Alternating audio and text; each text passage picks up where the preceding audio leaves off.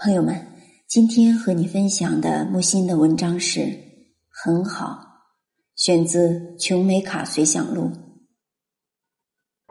昨天，我和他坐在街头的喷泉边。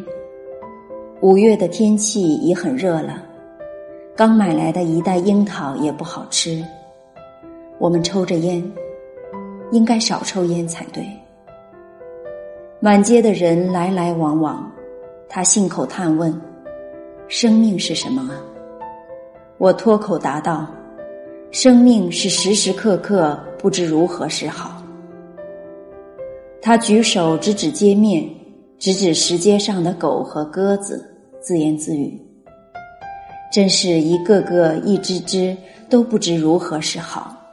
细想、细看，谁都正处在不知如何是好之中。”樱桃怎么办？扔了吧。我这二十年来的不知如何是好，够证实你又偏偏说对了。我不需要进而发挥这个论点。儿时我最喜欢的不是糖果玩具，而是逃学看戏。青春岁月我最喜欢的不是爱情友谊，而是回避现实，一味梦想。中年被幽囚在积水的地牢中，那是文字狱。我便在一盏最小号的围灯下，不停的作曲。即使狱卒发现了，至多没收乐谱，不至请个交响乐队来试奏，以定罪孽深重之程度。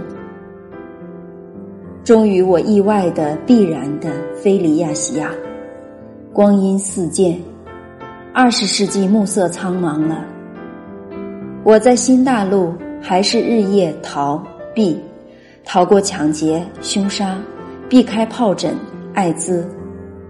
我这辈子岂非都在逃避？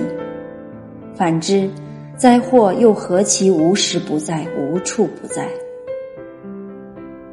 他听了我这样的自述，蔼然的称赞道：“你是一个很好的悲观主义者。”